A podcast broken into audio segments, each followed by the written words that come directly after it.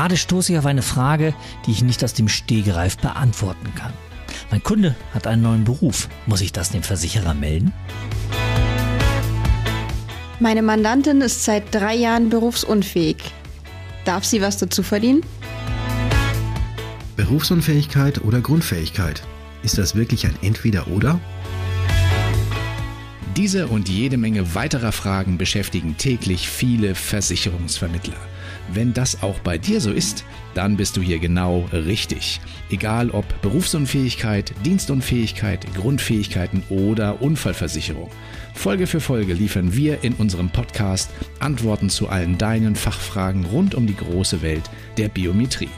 Hier ist Biometrie to go, dein akustisches Nachschlagewerk von und mit der Bayerischen. Herzlich willkommen zur elften Folge Biometrie to go. Mein Name ist Max und ich bin einer der Biometrie-Spezialisten der Bayerischen. Mein Teamkollege Panos ist auch wieder dabei. Hi Panos. Servus Max, schön, dass wir wieder beisammen sind, jetzt wo die Urlaubszeit vorbei ist. Ja, finde ich auch. Fit und top motiviert starten wir jetzt ins Jahresendgeschäft, oder? Sehr gut, so machen wir das. Das freut mich. Sag mal, gibt es neue Fragen von unseren Zuhörern? Ja, tatsächlich. Während unseres Urlaubs hat sich da ein bisschen was getan. Es war doch äh, etwas mehr mal im Posteingang. Ich habe für heute mal eine herausgepickt und ich glaube auch, dass wir für diese Frage tatsächlich die ganze Folge füllen können. Oh, jetzt bin ich aber neugierig. Schieß los. Na klar, hier ist äh, die Nachricht von der Kollegin Martina. Ich lese äh, mal kurz vor. Hallo ihr drei, erstmal danke für dieses tolle Format. Ich habe bis jetzt keine Folge verpasst. Ja, danke Martina. Äh, Max, sorry für die Unterbrechung. Bitte weiter. ah, da kannst du ja gerne unterbrechen. ähm, ich mache mal weiter. Äh, sie schreibt hier, ich habe ein kleines Maklerbüro und berate hauptsächlich Privatkunden in allen Sparten. Also es kommt immer wieder mal auch zu einer BU-Beratung, schreibt sie. In den Kundenordnern finde ich oft BU-Verträge, die über den Arbeitgeber mit einer vereinfachten Gesundheitsprüfung abgeschlossen wurden. Mich würde eure Meinung interessieren. Ist BU über BAV empfehlenswert? Ähm, genau. Und danke schon mal und viele Grüße. Oh, wow. Betriebliche BU. Das ist ein cooles Thema. Danke nochmal, Martina. Ja, also es gibt einige Punkte, die wir in diesem Zusammenhang ansprechen müssen. Ob jetzt eine Sendung ausreicht, das weiß ich nicht. We will see. Ähm, fangen wir so an. Betriebliche BU ist ja nicht immer eine BAV. Also im Grunde genommen gibt es hier ja zwei Kategorien. Die erste hier Schicht 2 Lösung, also BAV, meistens dann als Direktversicherung nach 363 ähm, mit dieser Lösung kann man entweder eine selbstständige BU oder auf der anderen Seite eine BUTZ, also dann die Hauptversicherung in der Altersversorgung und dann die BU als Zusatzversicherung. Mhm. Es ist BAV, also der Arbeitgeber ist der Versicherungsnehmer, der Arbeitnehmer ist dann die versicherte Person. Die ja. zweite Variante ist dann die Schicht 3 Lösung. Da ist dann der Arbeitgeber in diesem Fall oder andersrum gesagt, der Arbeitgeber hat dann in diesem Fall einen Kollektivrahmenvertrag mit einem Versicherer ausgehandelt.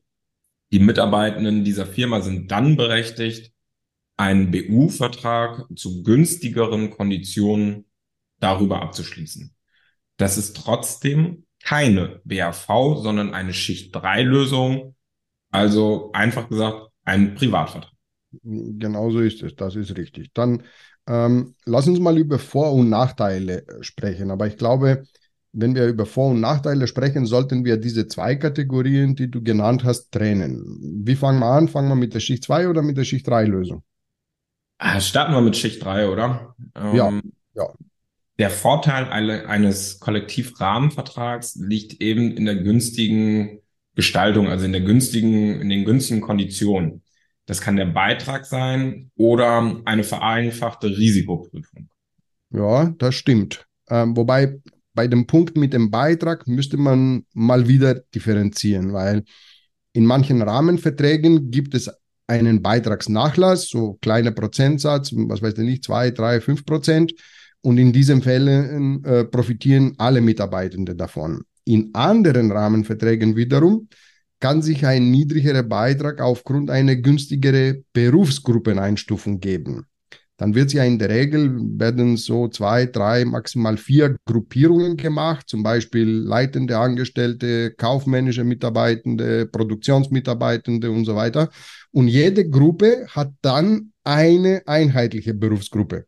In diesen Fällen natürlich kann es passieren, dass jemand in der Kollektivlösung doch mehr zahlen müsste im Vergleich zum Einzeltarif. Zum Beispiel, jemand wird als kaufmännischer Mitarbeiter pauschal eingestuft, aber er selber, der hat ein abgeschlossenes Studium und in einem Einzeltarif könnte das vom Beitrag her etwas günstiger sein.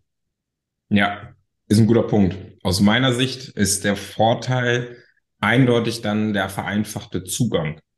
Ja, das ist ja richtig, wobei auch hier kleiner Einwand, ähm, das kann man nicht pauschal sagen. Erzähl, was meinst du? Naja, hier kommt es aus meiner Sicht definitiv auf die genaue Formulierung der Risikofragen an. In manchen Kollektivrahmenverträgen wird zum Beispiel gar nicht nach Freizeitaktivitäten oder gar nicht nach Größe und Gewicht gefragt. Das ist mit Sicherheit ein Vorteil. Oder in anderen Kollektivrahmenverträgen wird der Abfragezeitraum der Gesundheitsfragen kürzer sein. Auch das ist dann ein Vorteil. Manchmal aber werden, und solche Rahmenverträge habe ich in meinem Leben gesehen, werden verschachtelte Gesundheitsfragen gestellt, die im ersten Blick einfach aussehen. Es ist bloß eine Frage, aber tatsächlich fünf oder sechs oder sieben Teilfragen beinhalten. Und das ist ein bisschen tricky. Oder es gibt ja manchmal Fragen oder Erklärungen, die der Mitarbeitende abgeben muss, deren Formulierung aber eine erhebliche Gefahr birgt. Gibst du uns Beispiele dazu? Ja, klar. Also der Klassiker ist ja meistens die Dienstobliegenheitserklärung. Äh, bei manchen Dienstobliegenheitserklärungen ist es ja so, ich habe zum Beispiel so einen Fall mal gesehen in einem größeren Unternehmen, der Versicherte musste bestätigen, Achtung, dass er fähig ist, seiner Berufstätigkeit vollumfänglich nachzugehen. Mann, also diese Formulierung kann, sagen wir es mal so vorsichtig formuliert, sehr gefährlich sein. Du wirst uns erzählen, warum. Ja, weil die Fragestellung schwer zu verstehen ist von einem Laien und der Mitarbeitende des Unternehmens, der ist immer ein Laie. Was bedeutet, ich kann meine Berufstätigkeit vollumfänglich nachgehen? Bedeutet es, dass ich acht Stunden in der Arbeit war? Nein, bedeutet es nicht. Es geht ja darum, ob man die Aufgaben, die der Beruf an den Versicherten stellt, uneingeschränkt erfüllt werden können. Es geht nicht um die Arbeitszeit. Aber verstehst du jetzt, was ich meine? Also die Gefahr, die Frage falsch zu verstehen und somit falsch zu beantworten, ist ziemlich hoch. Und wenn sie falsch beantwortet wurde, dann haben wir eine Verletzung der vorvertraglichen Anzeigepflicht.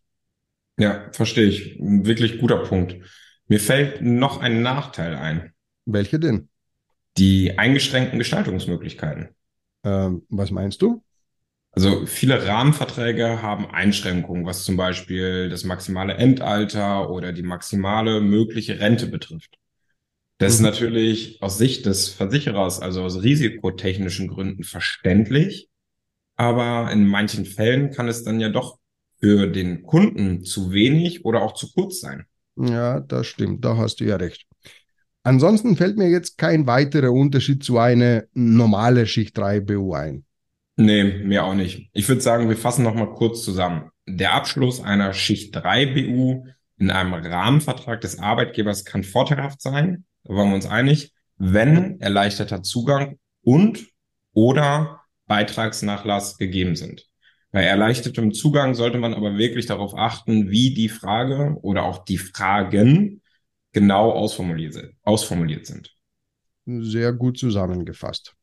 Gut, dann äh, schauen wir uns jetzt mal die Schicht 2 BU, also die normale BAV. Ja, gucken wir erstmal wieder auf das Positive, auf die Vorteile. Auch hier gibt es in aller Regel einen erleichterten Zugang oder auch bessere Berufsgruppeneinstufungen. Und hier gibt es dann einen zusätzlichen Vorteil, nämlich den Arbeitgeberzuschuss.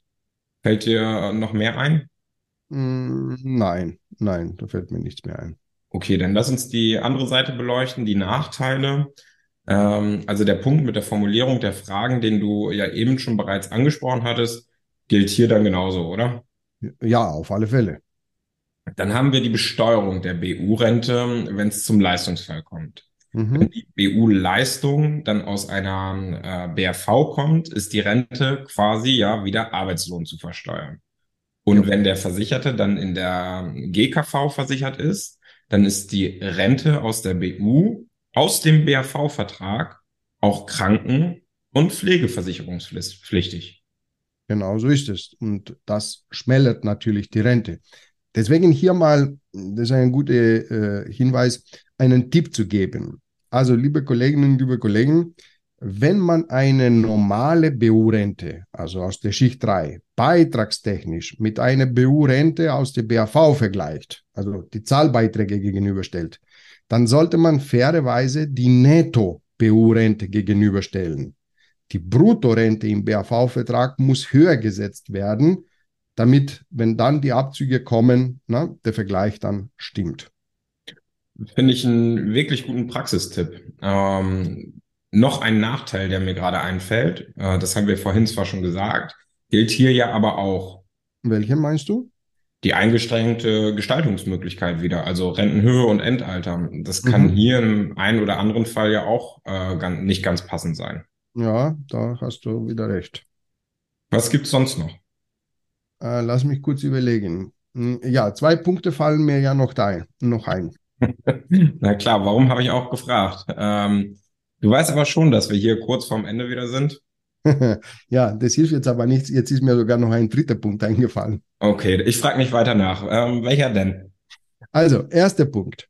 Ähm, okay, der Vertrag ist jetzt unter Dach und Fach und jetzt ist der Leistungsfall da.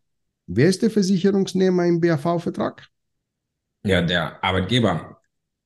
Ich weiß Bescheid, was du meinst. Formell muss ja dann auch der Arbeitgeber erstmal den Leistungsantrag stellen und hat dann in der Situation ja auch den ganzen Schriftwechsel abzuwickeln. Und so ist es. Ähm, er ist ja der Versicherungsnehmer, ne? er ist ja in der Pflicht. Gut, das kann aber geregelt werden.